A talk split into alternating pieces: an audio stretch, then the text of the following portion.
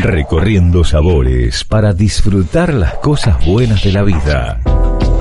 Recorriendo sabores. Recorriendo sabores. Bienvenidos, mi nombre es Jackie Hapkin y les invito a recorrer el mundo con el podcast de Recorriendo Sabores. El episodio del día de hoy es muy especial por el aniversario de los 200 programas, episodios en este mes.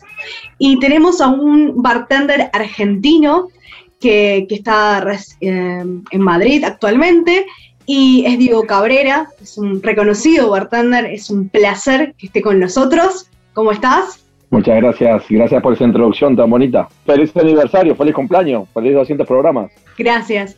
Y para poner un poco en contexto a los que están del otro lado, los oyentes, si tendríamos que hacer una especie de cronología en el tiempo, ¿no?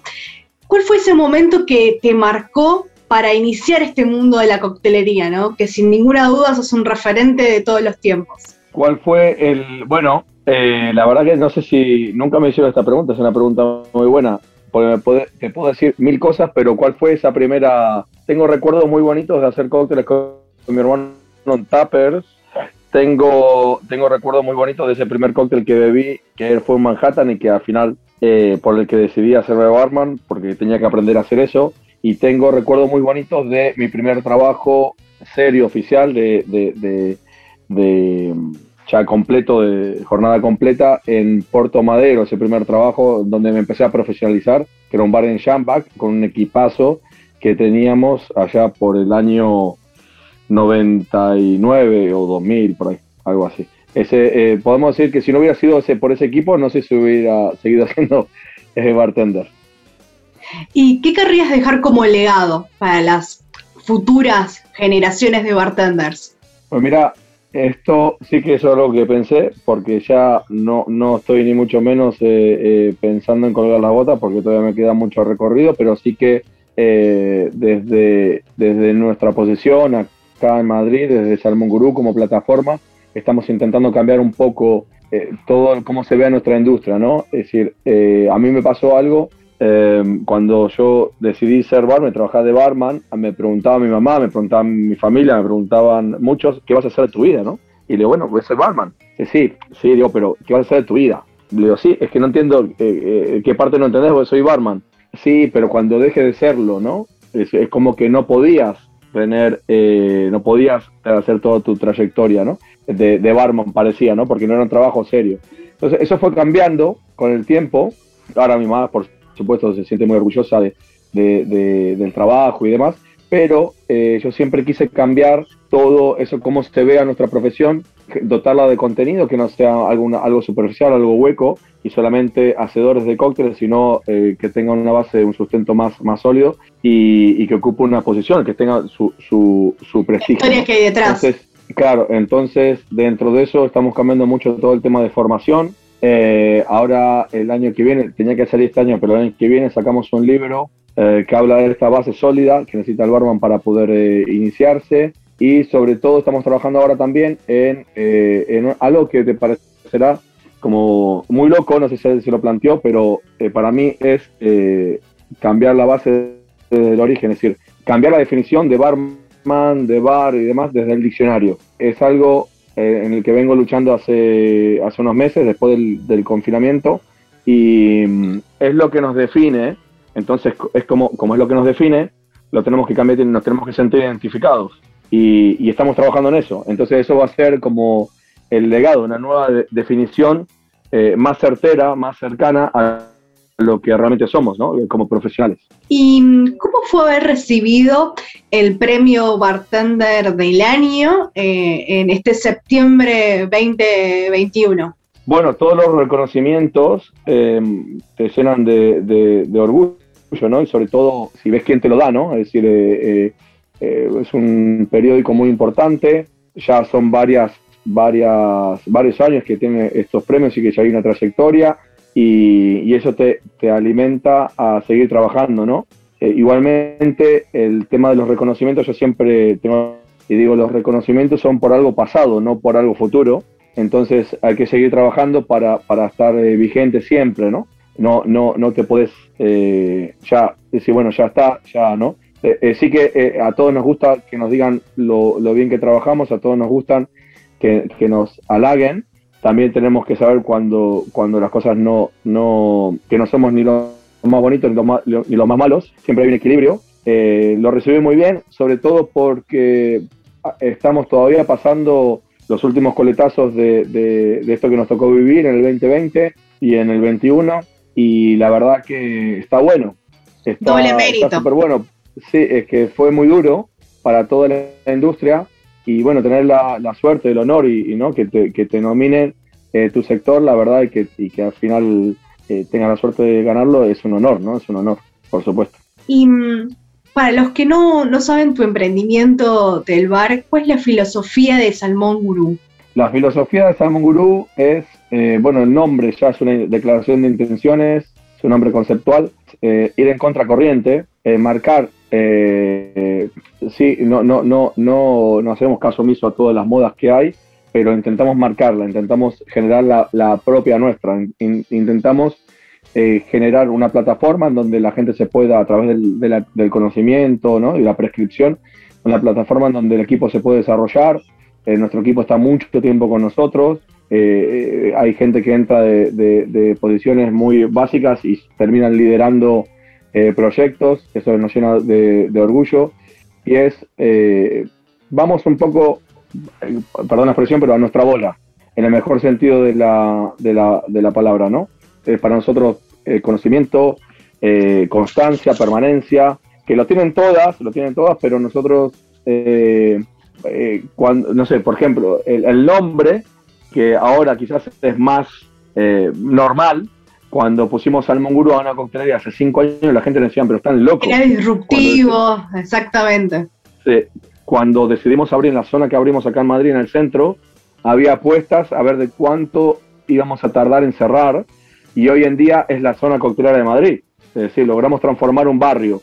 Entonces nosotros intentamos aportar valor a nuestro entorno, generar riqueza en nuestro entorno a través del cóctel, ¿no? Y hoy en la actualidad, ¿cuáles son los cócteles que marcan tendencia en Madrid?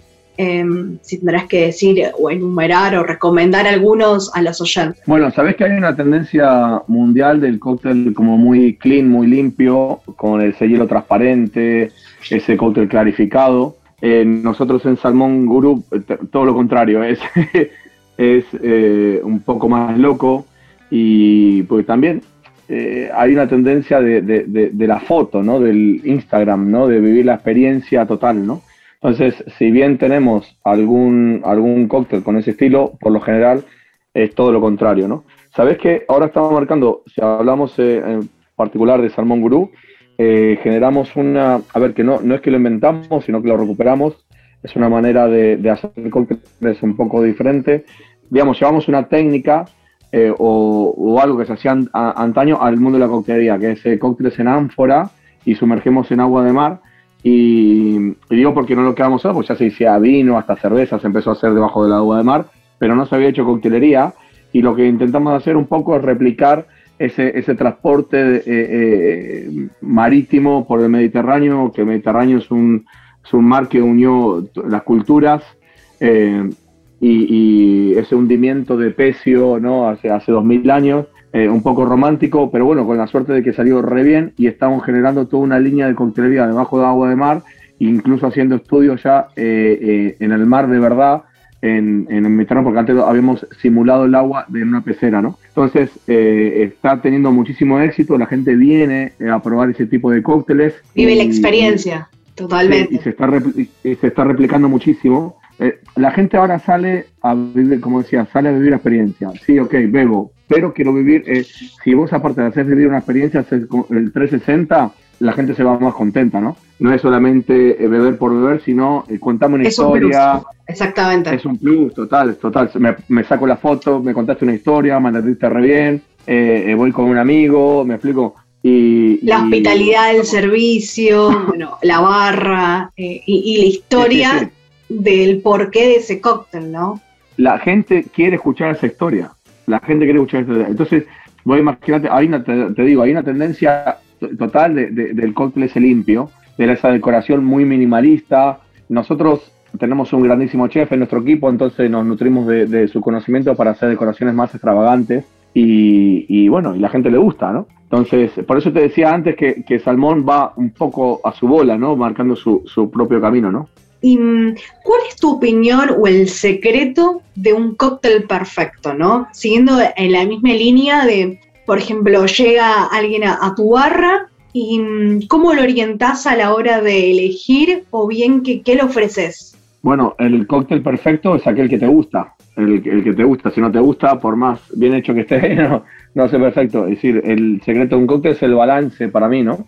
Eh, el balance. Eh, cuando un cóctel está muy ácido, está desbalanceado. Cuando un cóctel está muy fuerte, está desbalanceado. Cuando está muy dulce, está igual. Entonces tiene que tener un balance. Un cóctel es una experiencia. Y cuando viene una persona, eh, hay una pregunta clave: es decir, ¿qué sueles beber? En, ese, en ese beber está implícito un montón de cosas. Entre ellas, que estás dispuesto a pagar eh, y, los gustos, ¿no? Si sabes que viene, que suele beber mojito, pues sabes que, está, que, le gusta un trago refrescante, ¿no? Entonces ahí acertas el tiro, es simple, ¿no? No es tampoco hay que complicarlo mucho. Eh, ¿Qué sueles beber? Eh, no, recomendamos un whisky, ¿qué sueles beber? No, un whisky blender X. Vale, entonces ya sabes en qué rango se maneja y qué tipo de whisky es, ¿no? Entonces esa es la tarea del barman, simplemente, ¿no?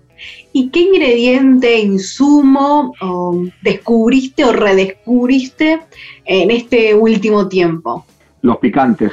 Los picantes los estamos utilizando cada vez más con un éxito abrumador. Nuestra primera carta de cócteles picante, íntegra picante, eh, fue en el año 2012. Eh, la sacamos y la tuvimos que, retirar a, la semana porque eh, nos tiraban para atrás todos los cócteles. El, el, paladar de la gente se fue sofisticando, la gente cada vez viaja más, la gente le gusta vivir experiencias en, en origen y en destino, entonces cuando eh, está en su ciudad quiere salir a, no sé, por ejemplo, comida peruana, comida tailandesa, comida, ¿no? Con ese toque y los picantes ahora mismo, eh, para decirte un, no sé, si tenemos 30 cócteles en la carta, eh, son protagonistas. Nueve son picantes, nueve son picantes, claro. Y voy a decir, uy, claro, es mucho para una carta así, ¿no? y, tienen mucha, mucha demanda, mucha demanda, y yo lo voy descubriendo, hay diferentes tipos de picante, un picante más garganta, un picante más nasal, picante más permanente, un picante más efímero, ¿no? Dentro de ahí diferentes graduaciones con diferentes picores y, no, acuerdo, tolerancias. Tolerancia, Claro, diferentes tolerancias. Cada, persona eh, eh, es muy picante y lo que pasa es que no sé cuándo tolerás. Porque es peculiar, yo lo comparo con la gastronomía. Entonces, si hablamos de Chile, si hablamos eh, esa armonización, por ejemplo, entre el vino y la gastronomía y, el, chile, si está presente, bueno, que no tape el vino. Y con el cóctel tiene que pasar lo mismo, en el sentido de ese equilibrio y también si va con el plato, bueno, el equilibrio en conjunto, pero me refiero como que eh, es más complicado, a lo mejor eh, que tenés que ser minucioso, estar en los detalles, ¿no? Sí, pero en todo en todo, como lo decís, eh, desde el vino, del cóctel, de todo, claro. Hay que saber manipular las cosas, hay que saber mezclarlas, hay que saber prescribirlas, hay que estar atento al, a la cara de, la, de ese primer sorbo, de la persona que ve ese primer sorbo. Eh, el picante te puede estropear, pero como te puede eh, estropear el ácido o la sal o, lo que sea, ¿no? Entonces, todo en su justa medida es brutal. ¿Y qué le recomendarías ahora a, a ese bartender que, bueno, está en, incursionando en, con los diferentes eh, picantes y quiere incorporarlo a lo mejor a su karma, ¿no? Pero no se anima o está ahí la duda de, bueno, tener algunas opciones desde tu experiencia, ya que, hay una buena respuesta, un buen feedback del consumidor. ¿Qué le recomiendo al bartender para que se anime a, hacer, a, poner cócteles picantes? Sí. vale. Eh, a ver, el, mismo, el mismo público te va guiando, ¿no? Eh, primero no des nada que no beberías, que no beberías vos. no des nada, si, si, no te lo beberías, ¿por qué lo vas a, encima vender, no? Entonces eh, hay que tener ese criterio, hay que tener esa, ese, ese, ese paladar, ¿no? Nosotros somos el, el, digamos, tenemos que ser críticos con nuestro trabajo. yo voy a lugares que me dicen, digo, mira, prueba esto, eh, a ver que, eh, que no, que me hice unas cerezas al marraquino y tal, y las probas y están malas. Es decir, eh, no pasa siempre, te pongo un ejemplo, ¿no? Lo, lo, pero si está, pero tenés que tener esa, ese autocrítico. autocrítica, esa sensibilidad de decir, no, esto no está bien, esto no. Y aparte, ¿por qué vas a hacer algo que se vende? ¿Para qué vas a perder tiempo? Hacer, perder el tiempo en hacer algo que no se puede conseguir en ningún lado, ¿no? El, el, picante, vos sabés que funciona somos, es como masoquismo, ¿no? Es un dolor.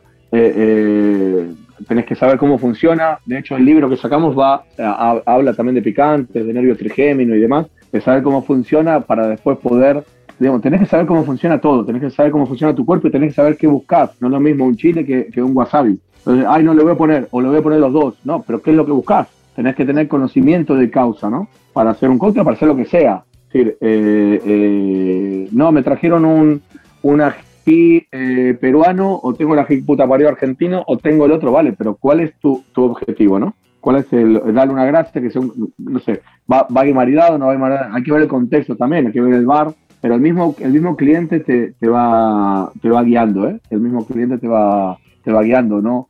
Yo recomiendo que, se empiece siempre de, menos, que menos es más muchas veces, de menos, y ir evolucionando y creciendo en, complejidad, ¿no? ¿Y cómo ves la coctelería hoy en día en Madrid al margen del COVID? Brutal, lo que está pasando en Madrid.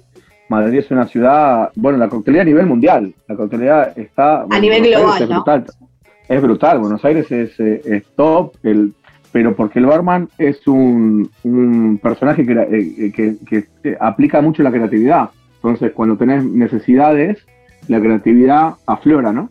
Eh, Buenos Aires es espectacular, Madrid es espectacular, Barcelona es espectacular, la coctelería está creciendo. Ya antes tenías para tomar un cóctel, tenías que ir a una gran, una gran metrópoli y ahora eh, hay cócteles a la vuelta de la esquina. está buenísimo lo que está pasando acá en Madrid, es tremendo, no paran de abrir coctelerías que antes eh, eh, se abrían espacios que se utilizaban el nombre de coctelería, pero no se abrían cócteles. Y ahora se sirve, ahora se abren espacios que utilizan el nombre de coctelería o incluso muchas veces, como en el caso nuestro, no lo utilizamos y vivimos de vender cócteles, ¿no?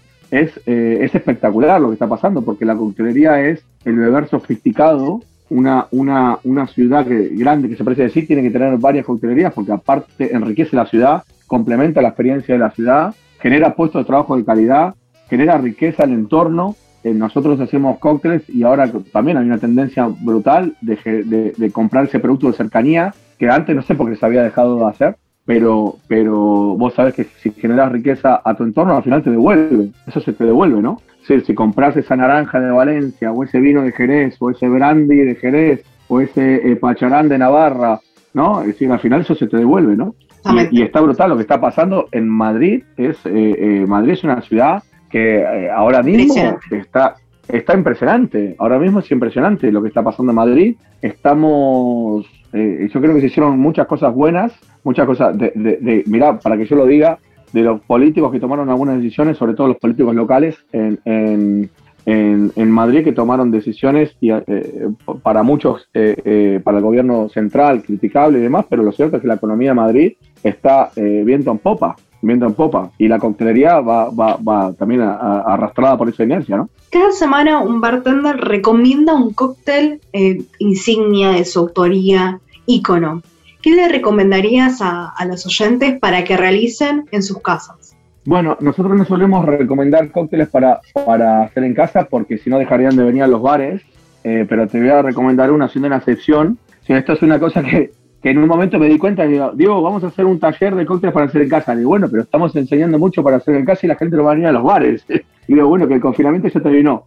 Pero mira, yo siempre para hacer en casa recomiendo todo tipo de cócteles sour porque eh, van a poder adaptarlo, digamos, no, no un cóctel, una línea de cócteles, que son la familia de los cócteles sour, por, por, por lo general son con acidez un poco más elevada, y entonces que juegue la gente siguiendo una premisa 5 centilitros de destilado, el que tengas en casa, si tenés bourbon, bourbon, whisky escocés, pisco, mezcal, eh, el que tengas en casa, no gastes, el que tengas en casa, ginebra, vodka, 5 centilitros, 4 centilitros de, cítrico, eh, en ese cítrico vas a poder eh, mezclar, si tenés una naranja y un limón, mezclalo, si tenés una lima y una naranja, mezclala, lima, limón, mezclalo, lo que tengas en casa, y después 3 centilitros de endulzante que tengas, eh, eh, si es azúcar, azúcar, si es miel, miel, si tenés un poquito de, un huevo, una clara de huevo, genial porque le va a dar una textura.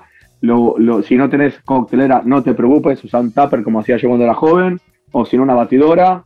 Entonces, depende, a ver, es raro que no tengas algún cítrico en casa, es raro que no tengas un endulzante en casa, puede ser que no tengas algún, algún destilado, pero bueno, si ya tenés que comprar, comprar que más te guste, y de esa manera te puedes hacer un pico sour, sour, y después vas jugando, y después vas jugando con los cítricos, con, la, con, con el endulzante, y al final vas a hacer un cóctel eh, muy agradable, muy fácil de beber eh, y muy fácil de, eh, hacer también.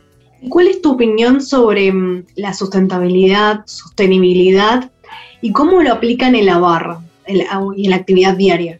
Bueno, eh, eh, es, eh, es, muy loco porque la sostenibilidad la utilizaban nuestros abuelos hasta que pasó, que se dejó de utilizar y antes se utilizaba por, el tema de necesidad, se le daba segunda vida a todo y, no sé, desde la ropa, también que es verdad que se hacían cosas para que duren más, ¿no? Tenemos que también hacer una autocrítica de que a veces compramos cosas por el precio y no por la calidad y obviamente las cosas baratas es lo que tiene, ¿no? Mi abuela decía que lo, lo bueno es dos veces bueno, ¿no?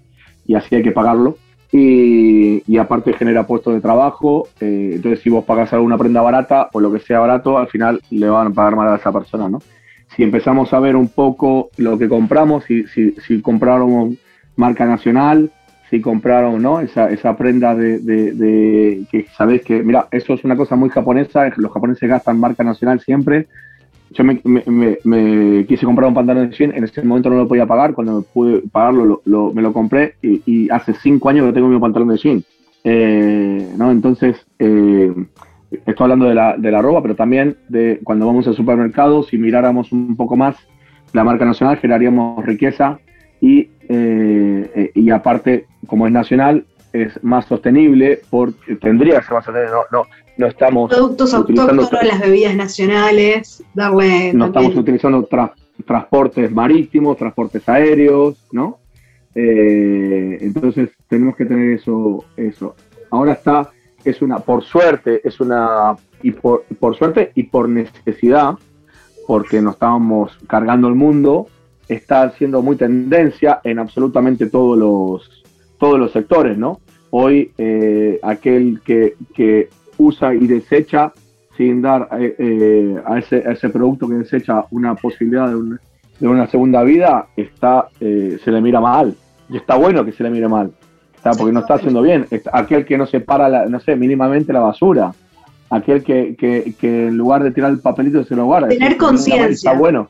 Claro, la conciencia es, es, fundamental. Queremos aportar, queremos, eh, hacer, vos dijiste, tenemos que dejar un legado qué mejor legado que tener un mundo en, en que tenga recursos, ¿no? Nuestra, más sano. Que, sí, porque es un sano, mensaje. Porque, eh, en realidad no, ya dejó de ser una tendencia. En realidad es, eh, es una necesidad en todos los ámbitos. Sea la gastronomía, en el vino, en la coctelería, en todas las industrias, lo están aplicando. Sí. La, lamentablemente el ser humano tiene que llegar al extremo eh, para, para, y le tienen que decir lo que tienen que hacer para, no, no utilices pajitas para, entonces vas cambiando, vas cambiando tus hábitos, vas cambiando eh, esas cosas, intentás darle la mayor cantidad de vida a los, a los productos, intentás comprar en cercanía, intentás ser eh, responsable, intentás que el frutero no te traiga una bolsita por una manzana, para no sé, cosas eh, que se me Desde lo ¿no? mínimo hasta algo más complejo. Um, y por ejemplo, ¿qué total, significa? Total, total, sí, sí. Que, que hablando de, de que sos multiple, multipremiado y demás, ¿qué significa en lo personal y en lo profesional que el bar haya sido seleccionado, reconocido por los 50 Best, eh, digamos, de los 50 Bar, eh, pero por segunda, me refiero en este año tan complejo, ¿no? Eh, ya otras veces haya sido nominado y premiado y demás, ¿no? Pero me refiero en este año capaz que fue especial, ¿no? En el, en el doble mérito. Bueno, este año todavía no se sabe quién está en los 50 Best. Me refiero a la última edición, ¿no? Digamos, de, del año anterior. Ah, sí. sí, sí. Sí, sí te vuelvo a decir, con el tema de los premios, los premios se dan a cosas pasadas, no a futuras. Eh, siempre que nos dan un, reconocimiento, si lo tomamos como eso, eh, un reconocimiento al trabajo y te enorgullece y te permite seguir eh, trabajando. Vivimos en una, en una sociedad que necesita los títulos, se crean los títulos para todo. Eh, eh, y, al final a, mí me Pero creo que va más allá, en el sentido de, bueno, es, es un reconocimiento al trayecto, al trabajo que, que está realizando. A, mí me pasó, a mí me pasó de, eh, bueno, eh, no, no siempre los tuve, y cuando los tenía yo trabajaba exactamente igual, porque yo, yo soy de la política de que si te reconocen un trabajo, seguir por esa línea, no la cambies, seguir por tu línea, porque te reconocieron, no tenés que cambiar para, para ¿no? Entonces, eh, lo que pasó es que eh, esos reconocimientos hicieron que mi voz se escuche más. Entonces, ya de repente, eh, ya en lugar de tener que levantar la mano para hablar, ya me preguntaban qué opinaba, ¿no? Entonces, eso permite, y cuando tenés ese, esa, esa posibilidad, está en vos utilizarlo como una herramienta de cambio. Sí, yo creo que los reconocimientos, estos reconocimientos, porque cuando al final te reconocen algo, eh, eh, eh, te están reconociendo sobre otro, otro, otro equipo u otro proyecto y es una responsabilidad. Es, es, una responsabilidad porque nosotros cuando nos nombraron acá, tenemos unos reconocimientos locales en Madrid, nosotros representamos a Madrid. Es digo, te lo dieron a vos, no se lo dieron a otro. A ver qué haces con este reconocimiento, ¿no? ¿Cómo, ¿Cómo, vas a utilizarlo como herramienta de cambio, ¿no? Y eso es lo que nosotros intentamos hacer.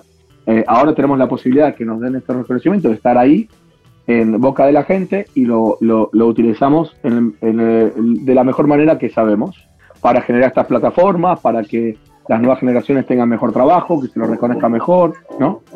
Eso lo hacemos nosotros.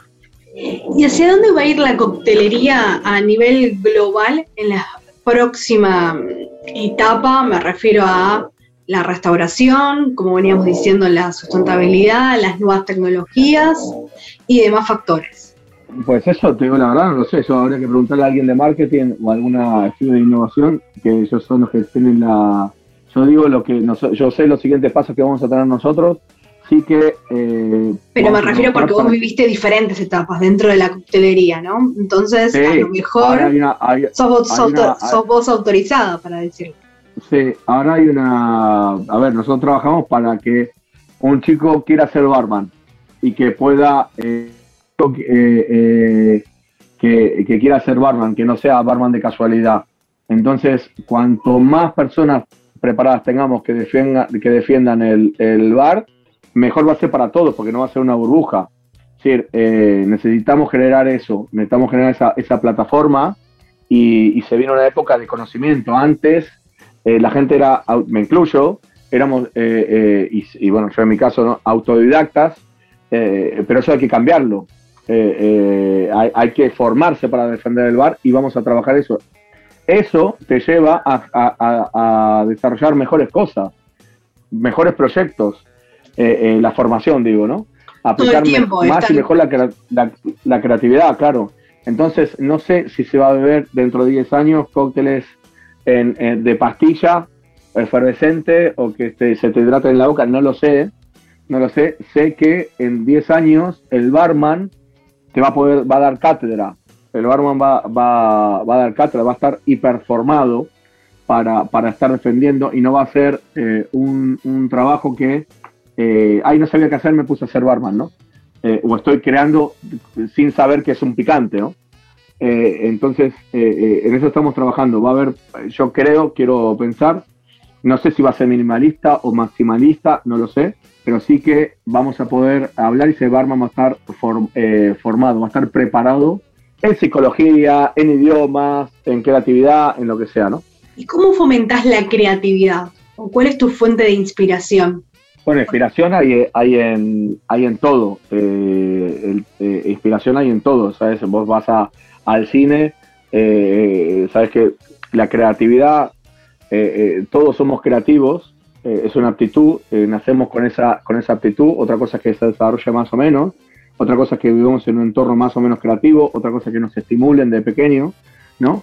pero inspiración va a porque al final creatividad, sabes cómo trabaja el subconsciente, entonces cuanto más información le metas, más vas a eh, más y mejor vas a poder eh, eh, estimularla, ¿no? Vas a desarrollarla.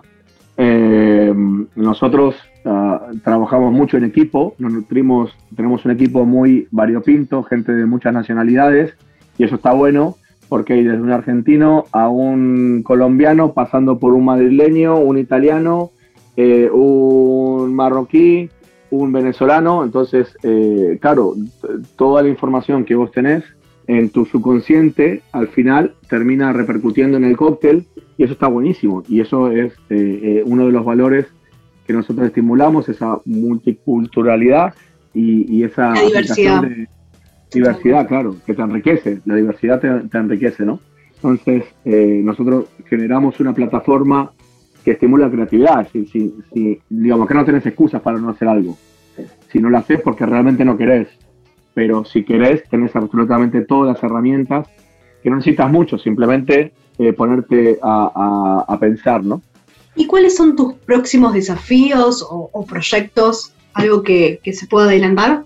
Bueno, acabamos de firmar eh, ayer, antes de ayer, perdón, eh, para abrir un espacio en, en Dubái y el próximo desafío va a ser la internacionalización, trabajar a la distancia con franquiciados y demás eh, nuestro objetivo es eh, a largo plazo o mediano, mejor dicho, tener un, salmón gurú en las grandes capitales y para eso vamos a trabajar. El primero va a ser en Dubái, ya está firmado.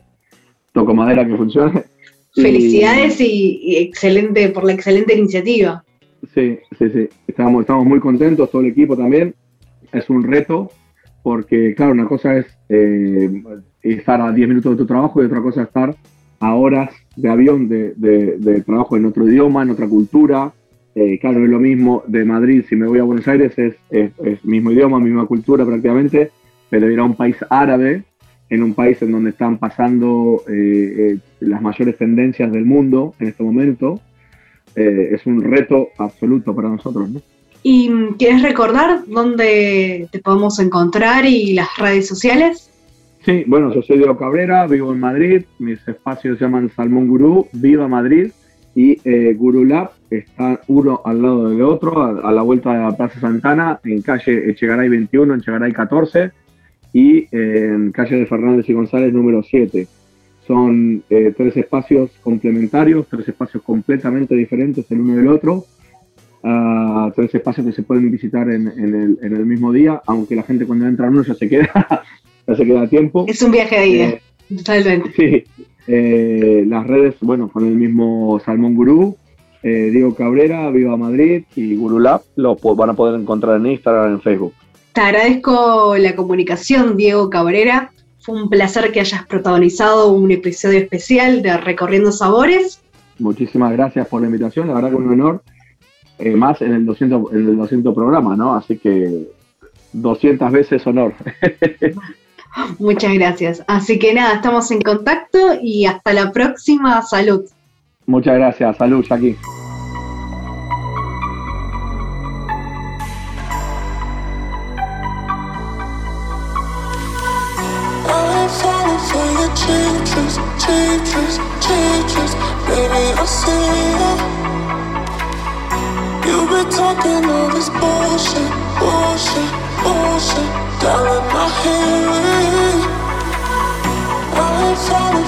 Changes, changes, changes.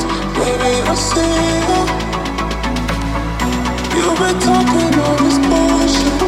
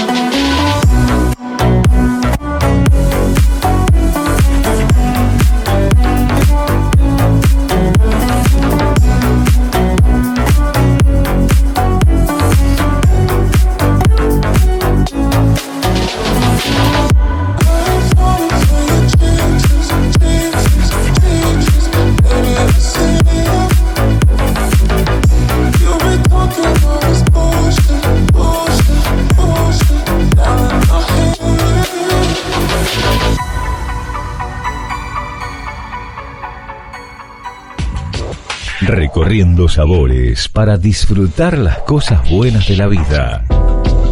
Recorriendo sabores. Recorriendo sabores. Nos reencontramos en el próximo episodio de Recorriendo Sabores para compartir más historias y experiencias. Los invito a que estemos conectados en nuestras redes sociales, en arroba Recorriendo Sabores SOC y en mi perfil arroba jackie.hapkin. Salud.